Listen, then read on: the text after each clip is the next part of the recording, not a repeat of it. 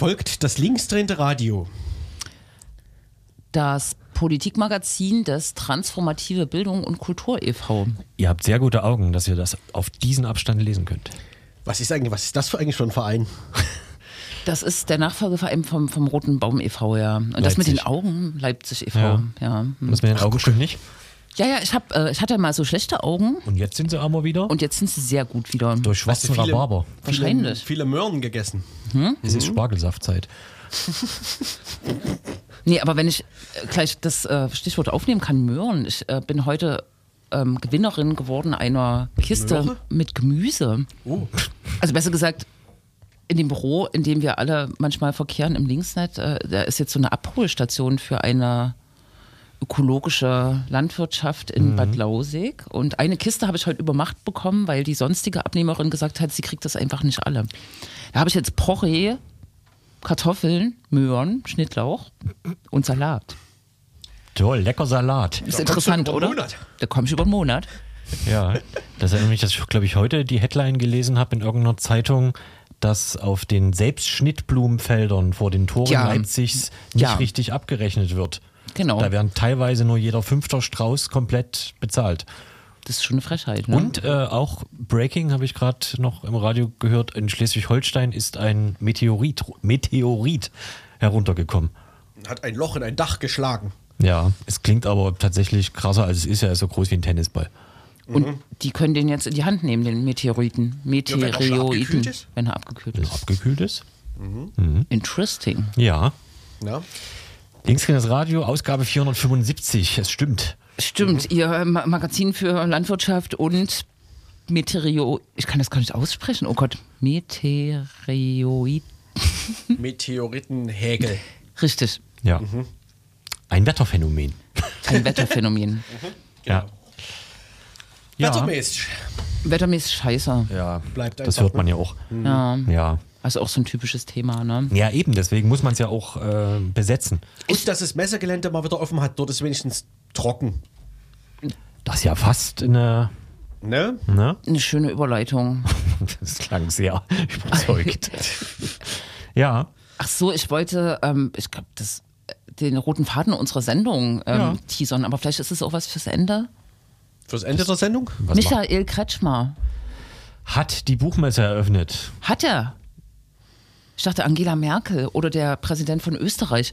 Ich war am Mittwoch im Theater der Jungen Welt, hatte dort eine äh, Podiumsveranstaltung und da erzählte jemand, dass Angela Merkel durch die Stadt fährt und darum der Verkehr gestört ist. Und dann sagte aber jemand, das wäre der österreichische Fährt die so schlecht? Präsident gewesen. Ich glaube, die fährt nicht selber, Ey, oder? das sind aber wirklich alles sehr komische Informationen aus einer Weltstadt, weil ich habe auch sowas gelesen. Ich ge- gehe hier aus dem Café in der Innenstadt raus, da steht dort, ich habe den Namen vergessen. Angela Merkel. Nein, der österreichische Ach so. Präsident. Teller. Was? Nee, das, Der Grüne. Das ist ein Grüner, ich weiß. Ja. Hm. Naja. Ja. Naja, ich hatte jedenfalls äh, Kretschmer, dachte ich, gelesen, äh, gehört. Und vielleicht gibt es aber einfach fünf Leute, die sowas eröffnen. Das kann sein. Ey, Ich habe gelesen, dass er bei einer äh, Pod- äh, Podiumsveranstaltung oder äh, Diskussionsveranstaltung des RCDS, des CDU-Studierendenverbandes war und dort über Gendern gesprochen hat. Wie die AfD im Landtag immer sagt, Gendern. Ach so. Gendern ist, wenn der Sachse mit dem Boot umkippt. Hat mir mal jemand aus Berlin geschrieben. Das ist gut. Das wäre eine kleine, ja, das wäre ein guter Einwurf für eine Land Landtagsdebatte.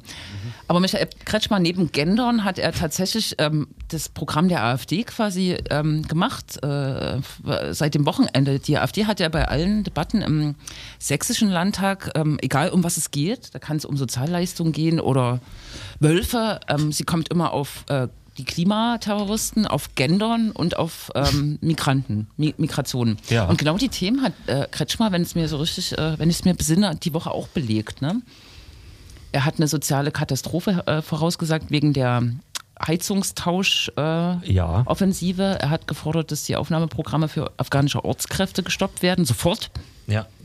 Und er hat über Gendern geredet. Ja.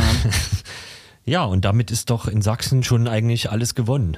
Ähm, ja. Ne? Wir können es später gerne noch Viel mehr ausführen. Politik ja. brauchen wir eigentlich nicht machen. Müssen wir aber auch nicht. es ne? gibt ja auch ein paar Neuigkeiten zur AfD und so, ne? Ja. Und zu diesen ganzen Unterorganisationen. Aber das schieben wir jetzt quasi nochmal. Das schieben wir noch ein bisschen äh, in, die, in die Rubrik Vermischtes. genau. Und die kommt eher im zweiten Teil der Sendung, wenn ich mich recht entsinne. Ja. ne? Richtig. Hatten wir, glaube ich, diesmal so geplant. Und Gut. ich weiß gar nicht, ob wir, ob wir es angekündigt ha hatten. Das ist ja immer unser äh, Ding, dass wir was ankündigen. Unser Pferdefuß. Richtig. Äh, der sogenannte Antifa-Aus-Prozess ist noch nicht beendet. Nee. Ja, also es hat sich alles so oder so sowieso verschoben. Und deswegen haben wir uns auch verschoben. Jähe Wendung. Yeah, Herr Wendung. Äh, Wiederaufnahme der Beweis, äh, wieder äh, Eröffnung der Beweisaufnahme. Und die Plädoyers sind einfach noch nicht zu Ende. Und dann ist, glaube ich, der Richter oder die Richterin äh, krank und dann wird alles verschoben auf Juni. Ja. Wenn jetzt die Beweisaufnahme nochmal aufgenommen wird, dann müssen, muss das mit den Plädoyers doch nochmal neu anfangen, oder? Eieiei. Also außer Good jetzt question. die Wiederaufnahme der Beweisaufnahme wieder ergibt nichts Neues oder so, ne? Könnte ja auch passieren. Ich weiß es nicht, ja. Aber ich glaube, es war. Entscheiden die dann bestimmt. Es gibt ja vier Angeklagte und erst die äh, äh, zwei äh, Verteidiger oder äh, ein, Ja, ja, ja, ja. Mhm. für zwei Angeklagte wurden, wurde erst plädiert. Plädiert? Plädoyiert? Plagiiert. Plagiiert. Meteorit. Meteoroid. Hm. Also, Asterologie. Wir machen einen äh, sehr guten Übergang zu einem Thema zurück zur Buchmesse, denn neben Österreich ist ein äh, Thema das Land, die Ukraine, äh, auf der Buchmesse, auch wenn Österreich eigentlich das Gastgeberland, das Ausstellerland ist, genau. Und dazu passt es ganz gut, dass jemand in der Stadt ist, äh, genau, die wir schon vor ein paar Monaten nicht in dieser Stadt, sondern in einer völlig anderen Stadt äh, getroffen haben, und zwar in Kiew, genau. Nelia, die glaube ich, der Name ist schon öfter gefallen, glaube ich, jetzt in den letzten Wochen hier. Nelia Wachowska, mit der sprechen wir gleich. Sie sitzt draußen im Flur, wir spielen aber noch Musik und so, oder? machen wir. Genau. Äh, machst du? Nee, ich, ne? Ach so, machst du? Mal- Ich weiß nicht. Ne, ich habe nicht vorbereitet. Nee, dann würde ich ja, dann würde ich es sich ja anbieten. Ne? Das, das, dann ist ja gut. Dann will ich auch nicht gesagt haben. Ich habe vorhin auf, ich habe vorhin, Aufregend. ich habe vorhin auf so Ich einem, ja gemacht, ich habe auf so einem Musikprogramm vorhin die führende Alternativband Italiens ge- gefunden. Ich hoffe, es ist Quatsch, aber äh, Was bedeutet das? keine Ahnung. Palami per sempre ist das Lied. Bitte, schön.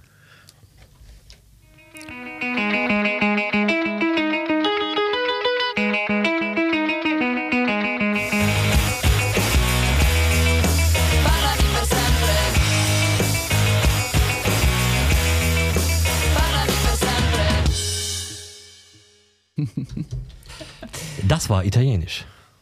Schön. Und der gesuchte Name im Gewinnspiel war Van der Bellen. Wir möchten uns entschuldigen bei allen Freunden von VDB.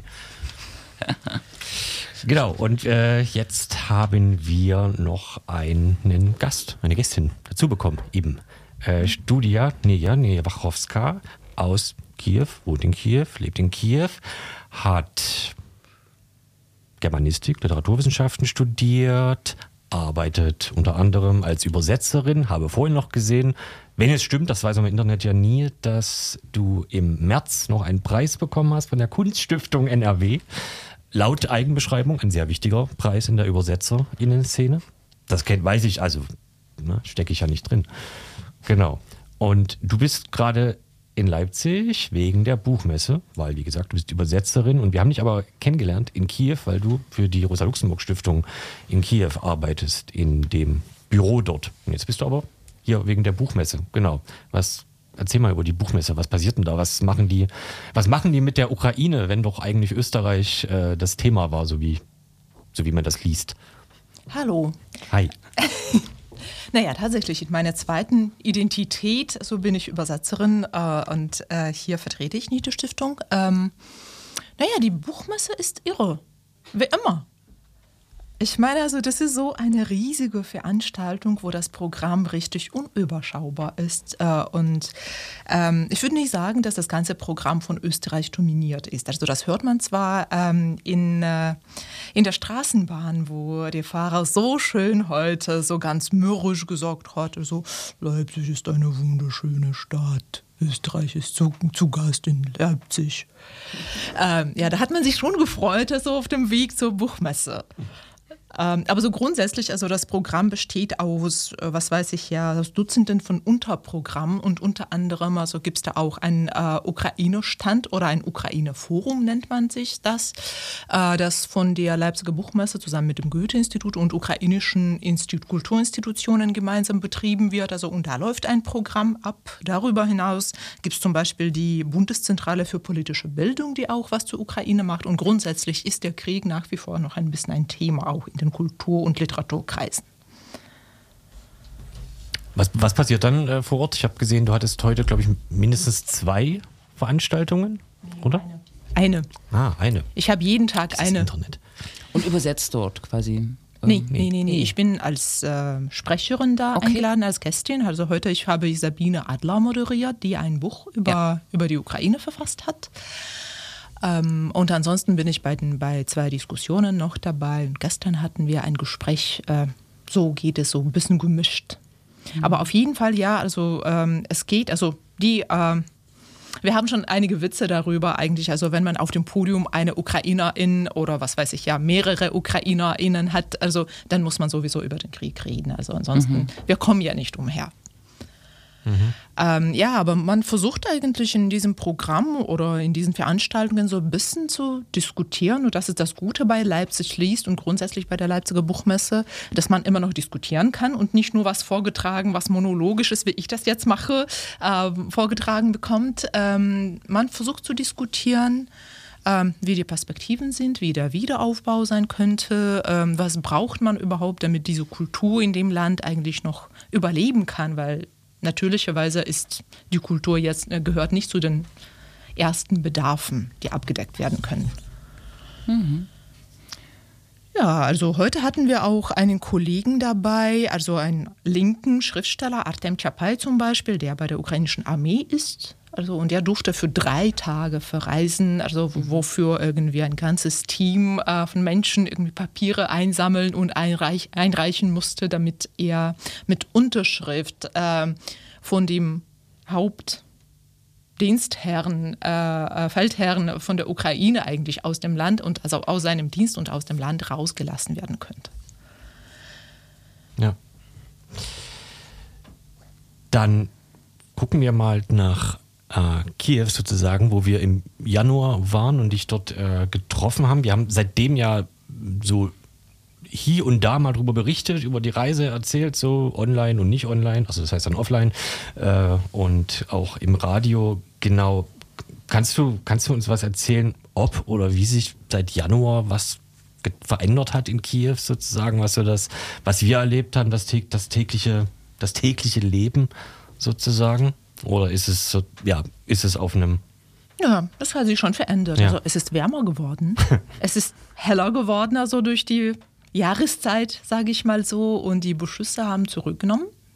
Unter anderem wahrscheinlich auch dadurch, also dass es auch weniger Sinn macht, äh, jetzt auch die Elektrizitätswerke zu beschießen. Also wir kommen schon raus, selbst wenn wir keinen Strom haben. Wobei ja die letzte Nacht, also war eine heiße, hat man wahrscheinlich auch in den Nachrichten hier mitbekommen.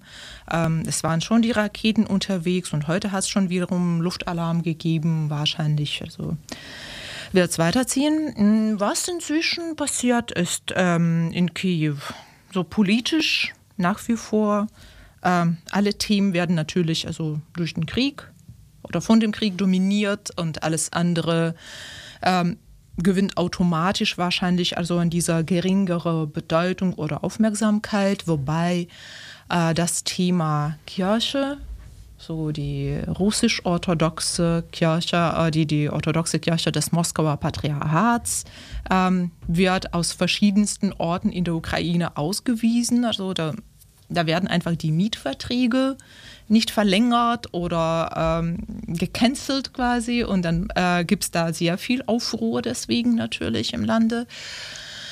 Ansonsten, naja, die alten guten Themen. Das Arbeitsrecht, die steigenden Preise, die Abhängigkeit, die, die Schulden, die das Land weiterhin macht, auch die, die Themen wie, wie kämpfen wir weiter, wie überleben wir weiter, überleben wir die Gegenoffensive.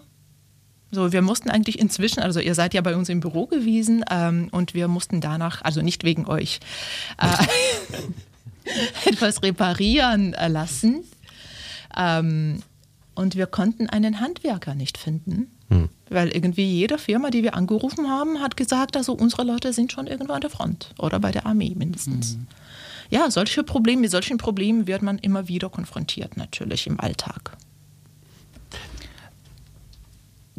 Als äh, wir da waren, hatte ich so in äh, den Gesprächen, die wir geführt haben, und das war ja, naja, fast ein Jahr nach äh, Kriegs- äh, oder nach Beginn der großen Invasion, hatte ich das Gefühl, dass so viel Energie noch in, also in den Leuten war. Ähm, also vielleicht war das auch im Gespräch mit uns extra, ne, so ähm, sozusagen auch so Hoffnung und Optimismus und auch der Wille äh, zu verteidigen, die Ukraine zu verteidigen. Hat sich das in deiner Wahrnehmung geändert? Äh, Ist irgendwie so auch, sind schon resignative Momente da oder das ist bestimmt schwierig darüber zu sprechen, ne? aber ja. Es ist schwierig, das da, das zu generalisieren, glaube ich. Ja. Also das, ist, das kommt sehr viel auf konkrete Situationen eines konkreten Menschen an.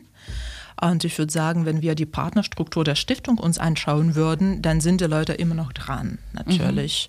Also nicht nur die Ukraine verteidigen, was natürlich überlebenswichtig ist, aber auch sich Gedanken machen, also welche Ukraine wir anstreben nach dem Krieg eigentlich, ja, wie der Wiederaufbau verlaufen soll.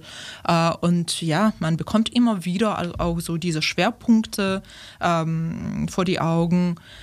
Ja, wie geht man mit der häuslichen Gewalt um? Weil es kehren die Leute von der Front zurück, die sind natürlich psychisch zusammengebrochen und ähm, es passieren immer wieder Zwischenfälle mit Gewalt, mit Einsatz von der Waffe und was weiß ich ja. Also das ist alles äh, immer noch da und sehr präsent. Ähm, andererseits, ja, auch einige von unseren PartnerInnen sind jetzt eingezogen. Ähm, nicht freiwillig äh, im Sinne, dass sie sich nicht selbst gemeldet haben, aber sie haben diese Benachrichtigung bekommen und die sind einfach gegangen. Im Sinne, man, man möge sich nicht ver verstecken. Also, oder das ist ja auch ein, ein, ein, ein ethisches Problem. Ich glaube, niemand will eigentlich also in die Gegenoffensive, weil ähm, das ist fürchterlich eigentlich. Ähm, aber andererseits, also es ist auch ungerecht, wenn du die anderen für dich sterben lässt. Und da entscheidet jeder und jede für sich eigentlich, also wie man antworten möchte. Oder wie man antworten kann. Das ist ja auch so eine Sache. Und ja, eigentlich aus dem 19. März, also da sind schon die Nachrichten gekommen von zwei bis drei linken Kollegen, Kollegen die unter Bachmut gefallen sind, unter anderem auch einen äh, Russ, russischen Anarchisten, der über Kurdistan und über Rojava geschrieben hat und ähm, ja und eigentlich ein sehr guter Intellektueller und Kritiker, Regimekritiker war und und und so. Ja und wenn, wenn solche Nachrichten kommen, also dann kippt natürlich die Stimmung und ich, ich würde sagen eigentlich, also es geht nicht mehr so um diese Hartnäckigkeit oder um den Willen, also sich zu verteidigen, sondern um eine gewisse Verbissenheit. Man kann nicht mehr zurück. So ungefähr.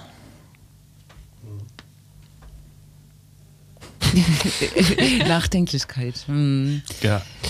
Ähm, das ganze Gegenteil davon wäre dann das, was ähm, vielleicht so in der Tagesschau gerne mal äh, als Kriegsmüdigkeit benannt wird. Und damit nennt, wird aber natürlich nie die Ukraine äh, gemeint, sondern zum Beispiel eben die deutsche Bevölkerung oder äh, andere westeuropäische äh, Länder, dass sie sich also so langsam, ich sag mal, zynisch langweilen äh, sozusagen, was äh, diesen Krieg angeht. Und in dem Zusammenhang hört man aber auch äh, öfter, dass so konkrete äh, konkrete Hilfe teilweise zurückgeht, was so Spenden angeht, ob nun finanziell ähm, oder ähm, materiell. Ist das, ist das etwas, was man in der Ukraine wahrnimmt, dass sich das sozusagen von den umliegenden Ländern oder speziell aus Westeuropa, keine Ahnung, sozusagen sich also zurückfährt, sozusagen? So ist es. So ist es auch natürlich. Ich, ich habe irgendwo auch die Zahlen gesehen, ähm, auch, die, sei- äh, die Spenden von den UkrainerInnen, also das, das waren zum größten Teil die Spenden von denjenigen, die ins Ausland gegangen sind. Also die sind auch stark zurückgegangen.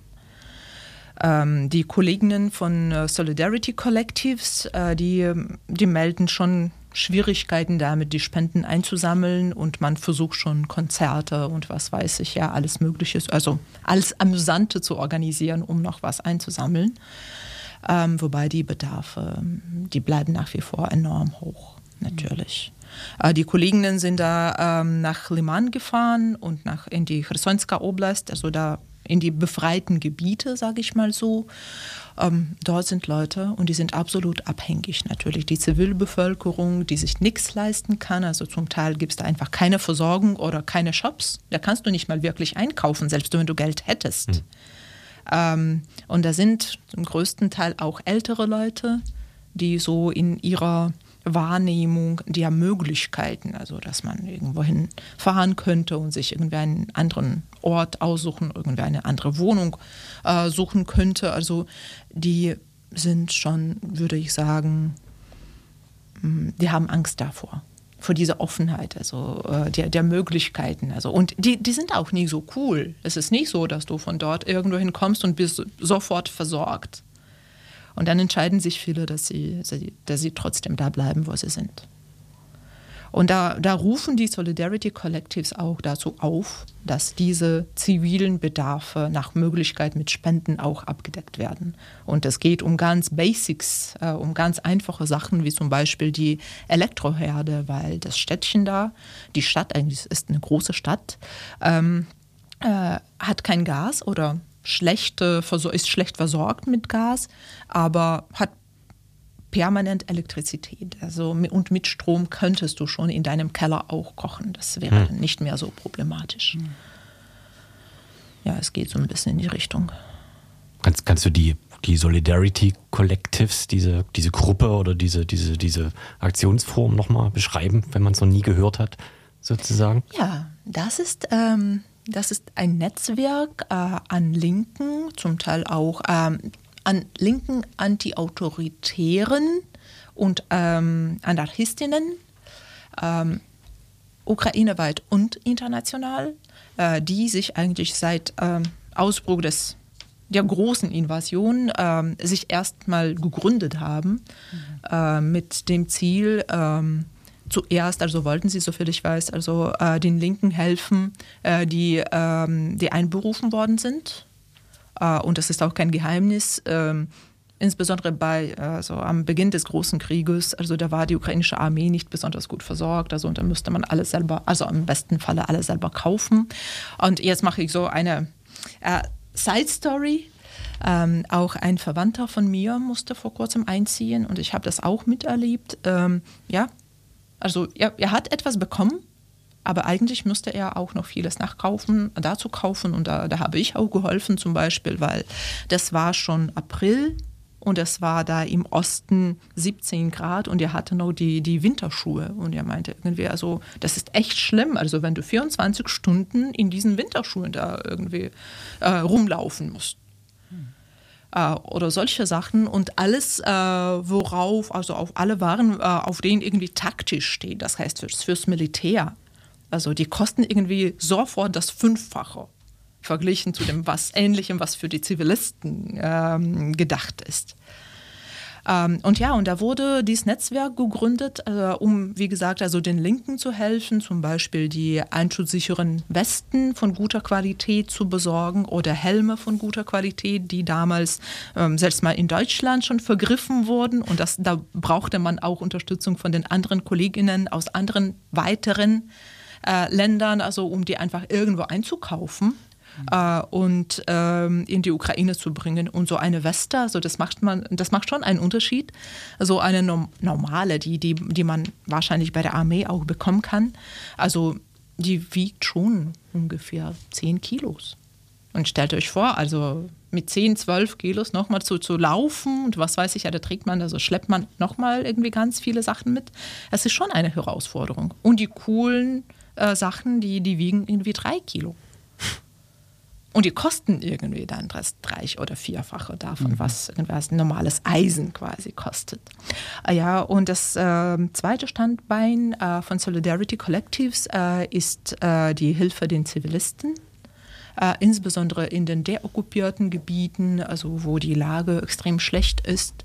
Äh, und ich, soviel ich weiß, also da sind zum Teil sogar verschiedene Leute, die sich um beide ähm, Schwerpunkte kümmern und verschiedene Konten. Das heißt also, wenn man für keine Militärzwecke spenden möchte, also muss man nicht sich Gedanken machen, also dass das Geld irgendwie anders verwendet wird. Also es gibt ein Extrakonto, äh, wo die Spenden ganz sicher nur für die Zivilbevölkerung ähm, gebraucht werden. Findet man im Internet, in der Such Suchmaschine der Wahl quasi als ersten Treffer, wenn man Solidarity Collective sucht und kommt dann auch auf die ja, Und die, Spendenmöglichkeiten. die so. Webseiten findet, findet man wahrscheinlich nicht, ich bin mir nicht sicher, aber in den sozialen Netzwerken findet man überall. Äh, überall die Solidarity Collectives. Ja. Bei Instagram, Facebook, auch in Telegram oder was weiß ich, ja, also in diesen Kanälen, also die sind überall da. Was wir im Januar oder seit, seit dem äh, ja, im Besuch im Januar dann auf jeden Fall in Deutschland äh, erlebt haben, sozusagen, war ja das, was einer der Gründe war, warum wir hingefahren sind, war natürlich, wie Leute darauf reagieren, was man berichtet, sozusagen, wenn man in der Ukraine war und wie Leute vielleicht vielleicht, äh, anfangen zum Beispiel zu hinterfragen, was sie oder ja, wie, wie sie jetzt damit umgegangen, bis jetzt damit umgegangen sind oder was sie darüber gedacht haben über die Situation. Es gibt natürlich auch die Leute, die schert das alles gar nicht und die behalten ihren Standpunkt seit 30 Jahren äh, unverändert. Genau, in dem Zusammenhang wäre dann noch so eine äh, Frage, äh, ist das noch irgendeine Art von Diskussion oder irgendwas in der ukrainischen Linken, wie zum Beispiel die deutsche Linke, westeuropäische Linke, damit umgeht? Oder ist das mittlerweile auch so Satz, satt, äh, sind die Leute satt sozusagen von der, von dieser Unterhaltung? Du hattest ja gestern tatsächlich er, erwähnt, dass sogar irgendeine so eine Mini-Diskussion aus Leipzig quasi, also in Kiew bekannt war, mehr oder so ähnlich.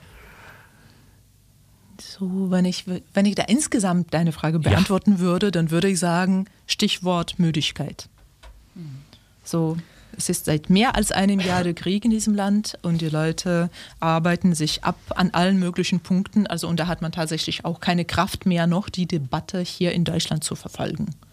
Man merkt irgendwie die nach wie vor die lautesten Stimmen und die sind manchmal diejenigen, die so gerne gemerkt werden, also nicht diejenigen, äh, über die wir uns freuen. Äh, aber ja, tatsächlich, also das hat mich auch gefreut, also als ich von den Leuten aus Solidarity Collectives mitbekommen habe, dass eine Nachricht weitergeleitet wurde, äh, dass Jule Nagel mit Inga Solti unter anderem über die Waffenlieferungen äh, für die Ukraine diskutieren werden. Äh, Und da war die Reaktion, juhu, da haben wir auch was richtig gemacht. Also dann, es war richtig, dass wir mit denen auch gesprochen haben. Und ich glaube, das ist auch so wichtig äh, für, für die Leute in der Ukraine, für die Linken in der Ukraine, ähm, dass man das als ein, also als kleine Signale bekommt, also dass, dass sie auch gehört werden, dass es ihnen zugehört wird, also und dass sie wahrgenommen werden. Und deswegen, ja, das spielt schon eine Rolle. Wobei, ja, ich kann euch nicht sagen, also dass irgendwie jede Diskussion äh, der deutschen Linken in der Ukraine zu Ukraine und dann in der Ukraine irgendwie besprochen wäre. Das so gut ist es natürlich nicht. Oder so schlecht. Wer weiß.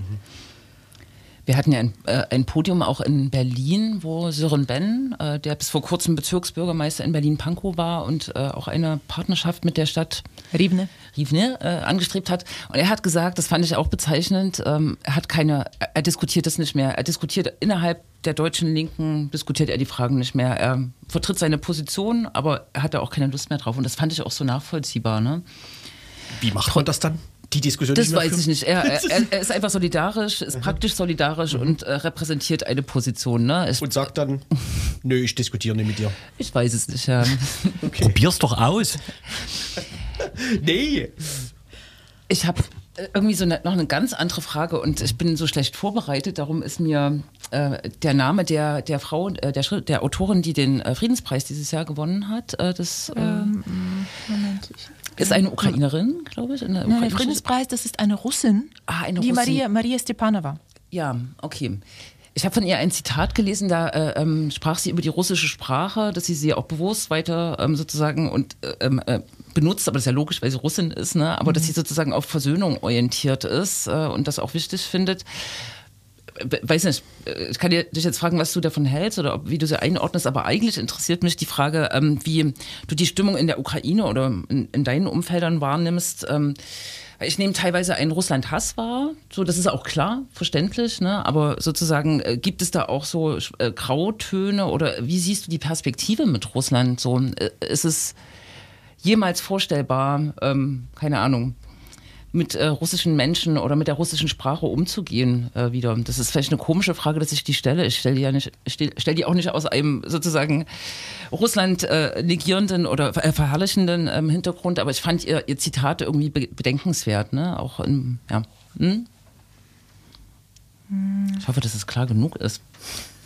Nee, nee, das ist schon klar genug, also, und das nehme ich auf keinen Fall übel. Mm. Ich glaube, die Ukrainerinnen äh, sind tatsächlich diejenigen, die am meisten den Frieden anstreben.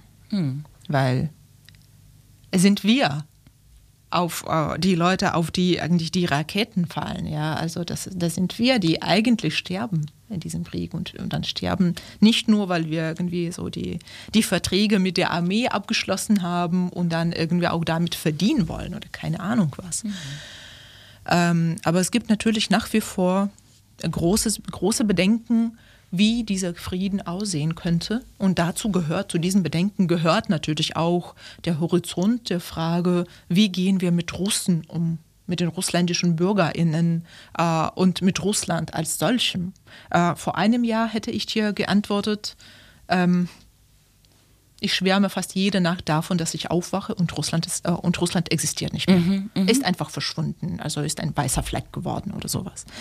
Ähm, seit langer Zeit habe ich diese Schwärme nicht mehr, äh, weil ich glaube langsam, ähm, wir finden uns mit der Realität des Krieges ab. Wir akzeptieren sie langsam. Wir können da drin schon leben, ohne diesen permanenten Gefühl von Schock, davon, dass die, die Welt zusammengebrochen ist oder am Zusammenbrechen ist, permanent, dauerhaft und was weiß ich ja. Und je mehr man diese Realität akzeptiert, desto mehr kommt natürlich die Frage vor, wie geht man mit Russland künftig um? Russland wird nicht verschwinden. Wir werden nach wie vor diese gemeinsame Grenze haben, diese enorm lange Grenze und große Grenze. Ähm, und die Schwärme davon, dass man da irgendwie so ganz hohe Zäune bauen würde oder sowas, also das war alles witzig, aber naja, die Raketen fliegen ganz hoch, also so hoch können die, die Zäune auch nicht sein. Ähm,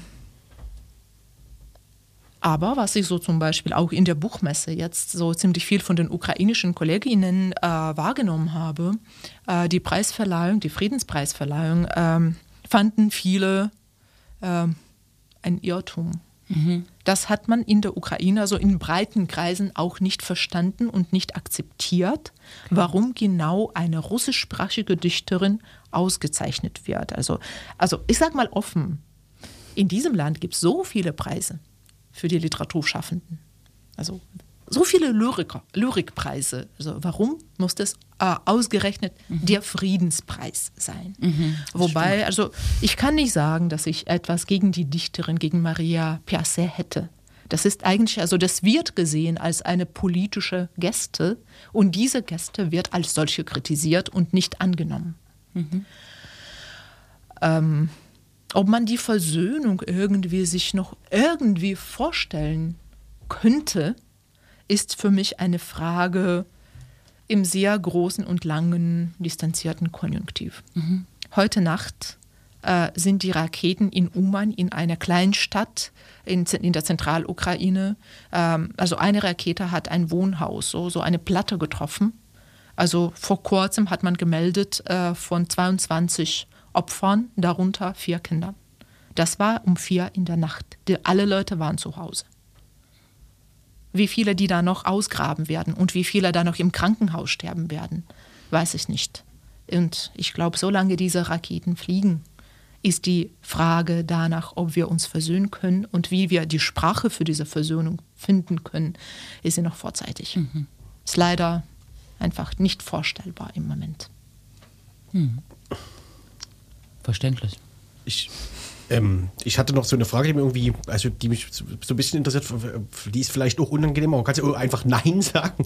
Genau, also ich wollte ich wollte dich mal fragen, ob du an deinem Beispiel vielleicht reflektieren kannst, wie so die Kontakte zu Russinnen sozusagen entwickelt haben. Also es sind ja wahrscheinlich einige aus Russland abgehauen, mit anderen will man keinen Kontakt mehr haben, aber und mit manchen ist es wahrscheinlich einfach zu gefährlich oder so. Ich weiß nicht, aber genau, das waren so meine Gedanken dazu. Vielleicht kannst du das, also wenn das irgendwie für dich möglich ist, mal Aber welche Kontakte meinst du jetzt? na, so mit Leuten aus Russland, die vorm Krieg schon existierten oder so?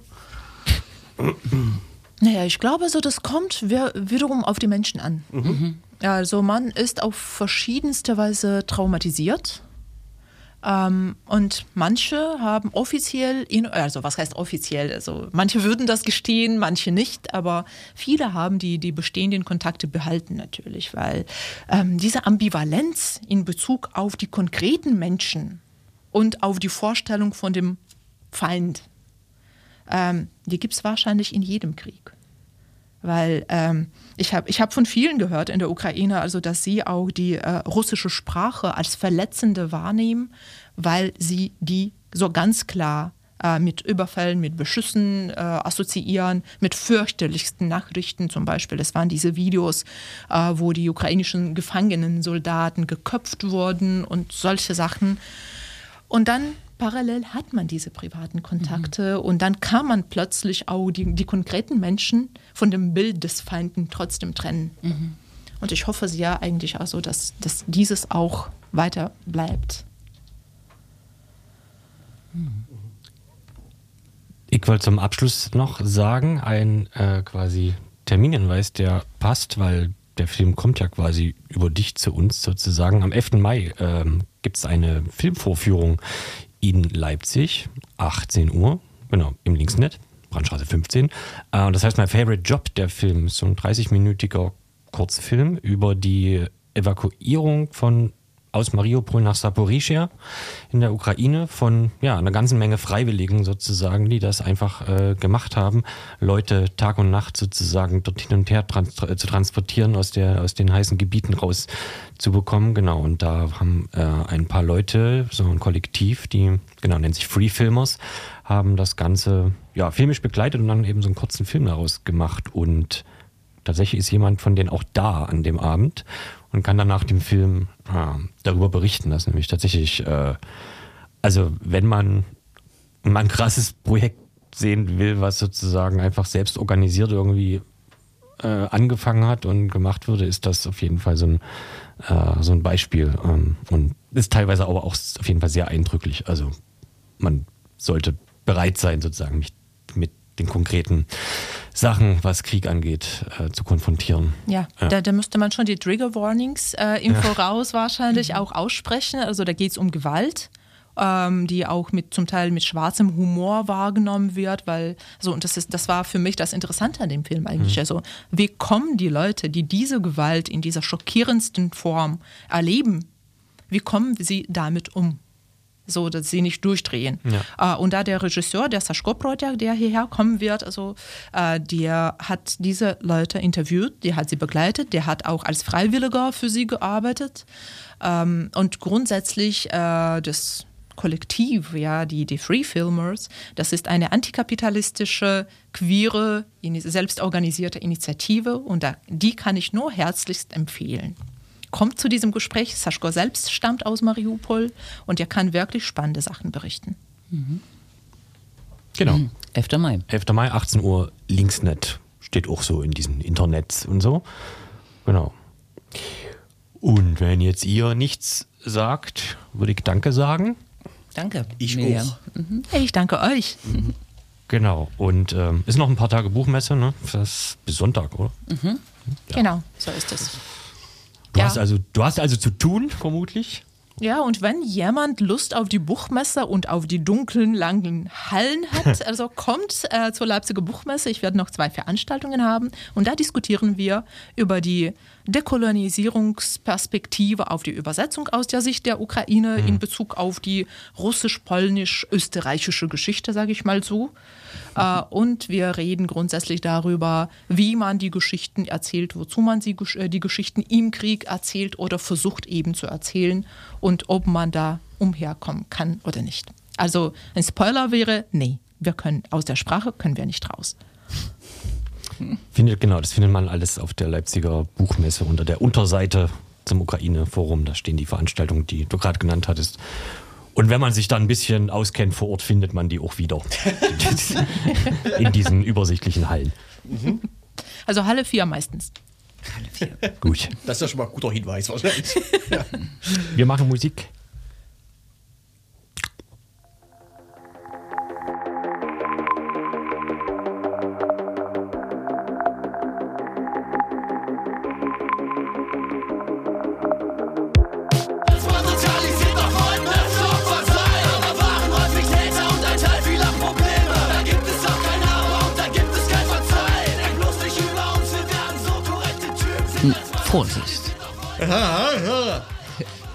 Alles Scheiße mit HC Baxter.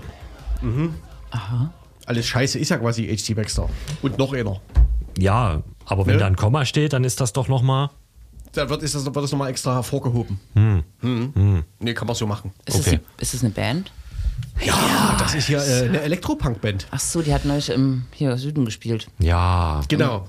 Ich glaube, die begeistern damit, dass ich, also, wenn ich mich recht entsinne, ich weiß nur von dem Auftritt, da war ich selbst nicht dabei, aber ein Bekannter, und der sagte, die treten immer, wie sagt man, Full Playback auf quasi.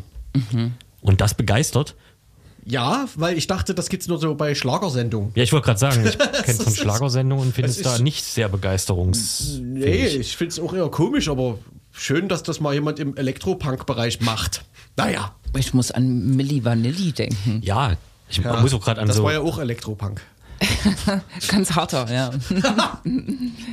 Genau, und dann so 70er, 80er Jahre, wenn so bei den, bei den Hitparaden das Band nie funktioniert hat und so. Da gibt es auch, glaube ich, so ein paar schöne Outtakes, wenn die armen Leute dann singen und dann passiert mit dem Band halt das, was man als Bandsalat bezeichnet. Und das ist natürlich akustisch uns gar nicht so so ein bisschen überzeugend. und- Ja, ja, ja. Oh mein Gott, oh mein Gott. Ja, ja, ja, ja. Und dann fällt das erstmal auf, ne? Und die ganzen angemieteten Studiomusiker, die nur so tun, als würden sie ihre Instrumente spielen, hier so auf die Gitarre klopfen mit der ganzen Hand oder so, ja. die spielen ja dann, die wissen ja auch nicht, was sie machen sollen wahrscheinlich. Hey. Naja. Naja. Ist ja nicht unser Thema, eigentlich. Nee. Nee. Nee. No? Ne? Wir wollten nach Sachsen gucken. Zu, zu Russland hat äh, Michael Kretschmann natürlich auch eine Position. Das müssen. Ja, die. Spricht hier jemand? Nee. Was? Du, du, du, hoffentlich. Müssen wir nicht reproduzieren? Man muss wirklich von Kretschmer wenig reproduzieren. Das ist äh, Ja. für alle Beteiligten. Es führt dazu, dass jetzt, glaube ich, auch in der Presse so ein bisschen diskutiert äh, wird. Ne? Wofür steht er da eigentlich? Was vertritt er? Weiß er das selber? Ja, irgendwie so, ne? Aber das Was- kommt auch so wellenförmig. Eigentlich ist es auch nichts Neues. Ne? Was ist denn jetzt Die mit dem. AKW in Dresden? Rossendorf meinst du? Ja. das sollte man ihm nochmal anheim. Wird das hochgefahren? Ich glaube, es ist, die haben es aus Versehen abgebaut, irgendwann Ach so, Mitte der. 90er, aber das ist bestimmt schnell wieder hingebaut. Er hat ja, Ja. gesagt, dass diese äh, grüne ähm, äh, Energiepolitik quasi zur Deindustrialisierung Sachsens Mhm. äh, und zur sozialen Katastrophe führen wird. Ne? ich weiß nicht, ob ein Atomkraftwerk Ja, dann doch lieber die Deindustrialisierung. Ja, ja, genau.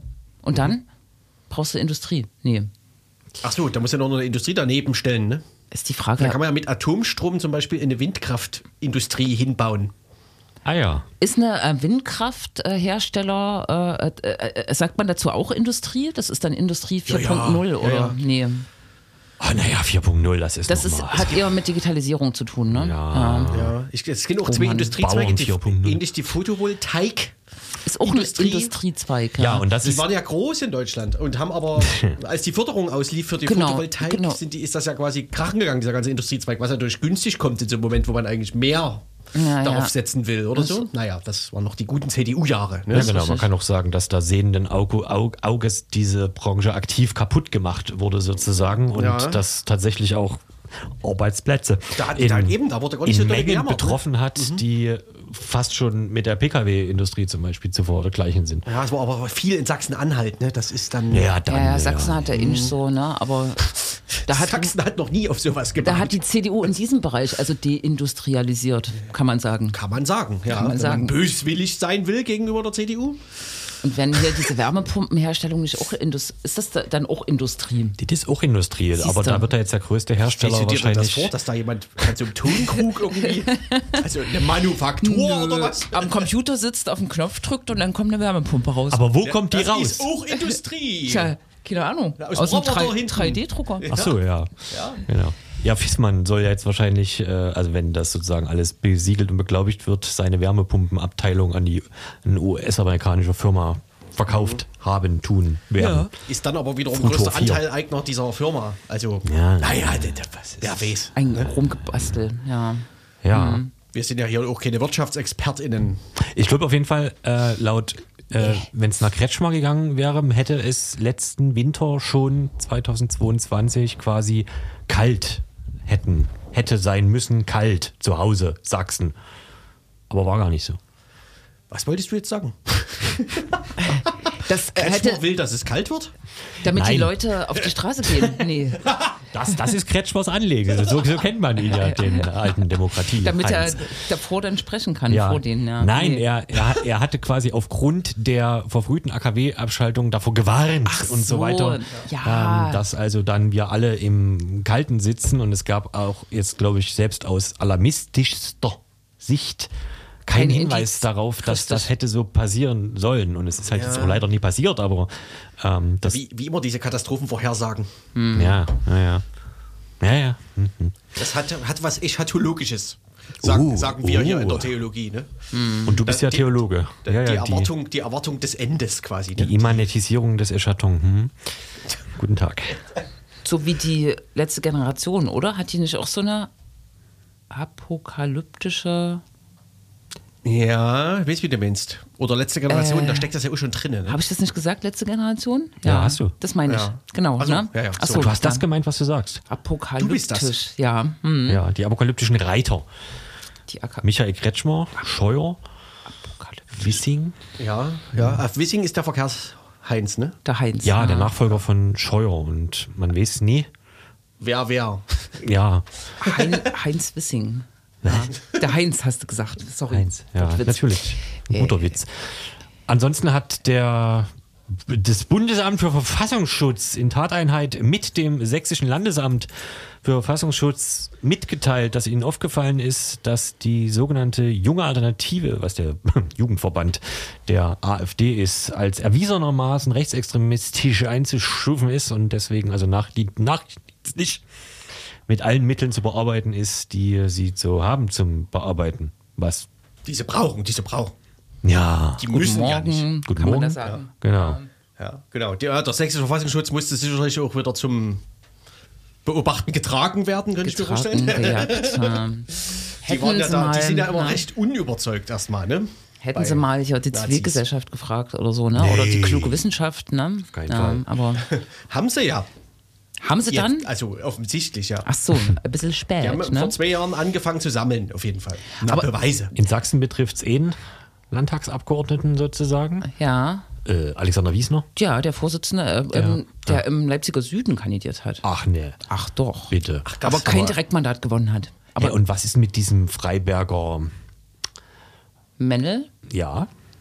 War der nicht auch junge Alternative? Aber vielleicht ist er mittlerweile zu alt. der ist äh, äh, Doktor Weigand, ja, ist wahrscheinlich auch zu alt, ja. Ja, es gibt ja junge Doktoren. Ja, aber es wird ja gesagt, dass das doch immer so ein, ich weiß gar nicht, einen kleinen Effekt hat, so. Auf wen? Naja, auf, ähm, also äh, so eine Einstufung durch den Verfassungsschutz, dass es schon sozusagen so ein bisschen abschreckend wirkt. Also richtig kann ich mir das nicht vorstellen. Vielleicht bei der großen Partei, ne? Auf Wählerinnen und Wähler.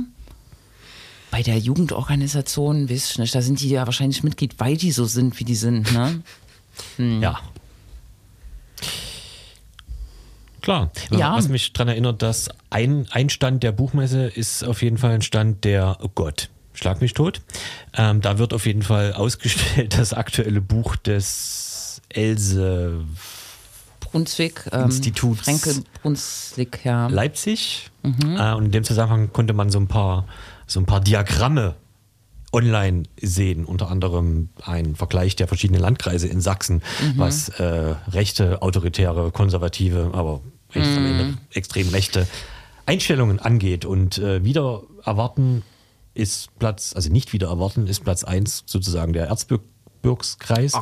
Aber ein bisschen überraschend, zumindest gefühlt, war Platz 2 Landkreis Leipzig, wenn man das so Ja. äh, ja, so gefühlt, ich denke, ich sehe immer Freital vor meinem geistigen Auge und das ist ja völlig Ja. woanders. Oh, naja. Da, also, dann verstehe ich auch, dann verstehe ich richtig gut, warum heute die Headline, ähm, also es gibt diesen Newsletter der Sächsischen Zeitung und die Headline heute war, ähm, Verfassungsschutz bläst ähm, zum Kampf gegen Linksextremismus. Vor dem Hintergrund verstehe ich das. Das ist doch total logisch, oder? Ja, Oder Ja, ist das, muss doch- etwa, ist- ist so etwa eine Wortaboutism? Automatik-Hotline auch, oder? Ja, ja, keine Ahnung. Das Da war. Das, L- nee, der, nee, nicht Verfassungsschutz, LKA. Das LKA hat äh, sozusagen den, den Feind markiert in Sachsen.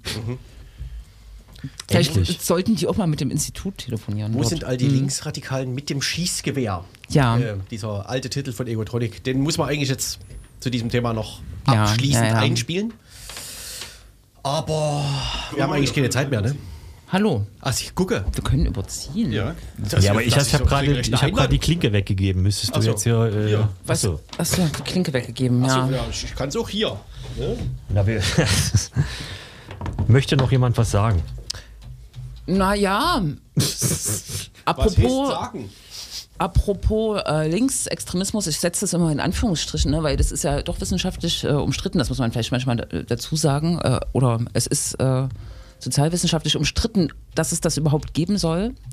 Morgen wird demonstriert in Leipzig, 18 Uhr ab Lindenauer Markt. Ähm, die Demo heißt, glaube ich, gegen Gentrifizierung in Plagwitz wie überall.